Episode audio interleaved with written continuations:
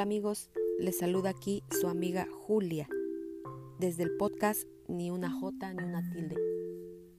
Hoy les presento el tema Dios da vida a la mujer del hombre. Entonces Dios el Señor hizo que el hombre cayera en un sueño profundo y mientras éste dormía le sacó una costilla y le cerró la herida. De la costilla que le había quitado al hombre, Dios el Señor hizo una mujer y se la presentó al hombre, el cual exclamó, Esta sí es hueso de mis huesos y carne de mi carne. Se llamará mujer, porque del hombre fue sacada. Génesis 2, 21 al 23.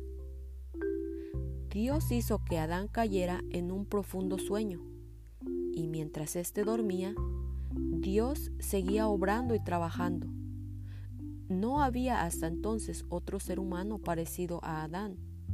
Recordemos que Dios dijo que no era bueno que el hombre estuviera solo y que haría una ayuda idónea para él. Génesis 2, 18. Fue plan de Dios tomar de él mismo para darle vida a la mujer. Con toda la creación a su cargo y las tareas que tenía de parte de Dios, claro que iba a necesitar una ayuda adecuada, una ayuda idónea no solo como compañera, sino como ayudante también. Mientras Adán dormía, Dios estaba a punto de concluir la creación entera. El creador de todas las cosas seguía con su plan. Aún hacía falta la madre de todos los seres vivientes que vendrían después. Dios sacó de Adán una costilla y le cerró la herida para darle vida a la mujer. Dios le dio vida a la mujer tomando parte del hombre, de su costado, de su costilla.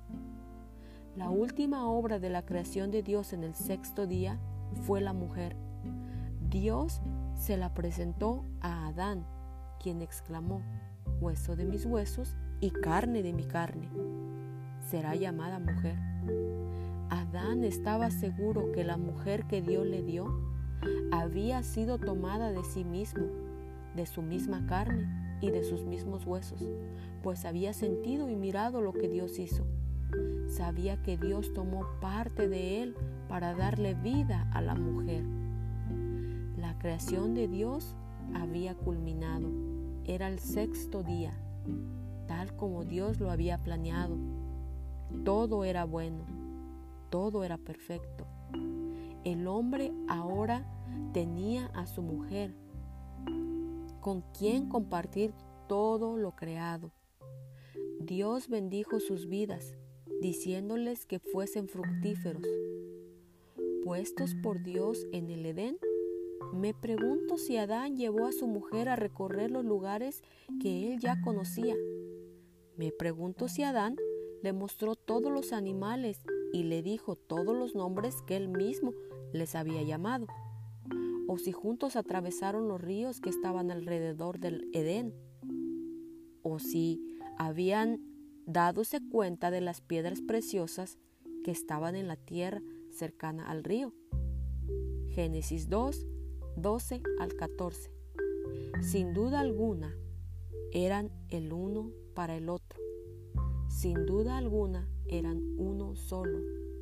Este fue el plan de Dios también para ellos, ser ambos uno solo. La palabra de Dios nos dice, por eso el hombre deja a su padre y a su madre y se une a su mujer, y los dos se funden en un solo ser. Génesis 2, 24.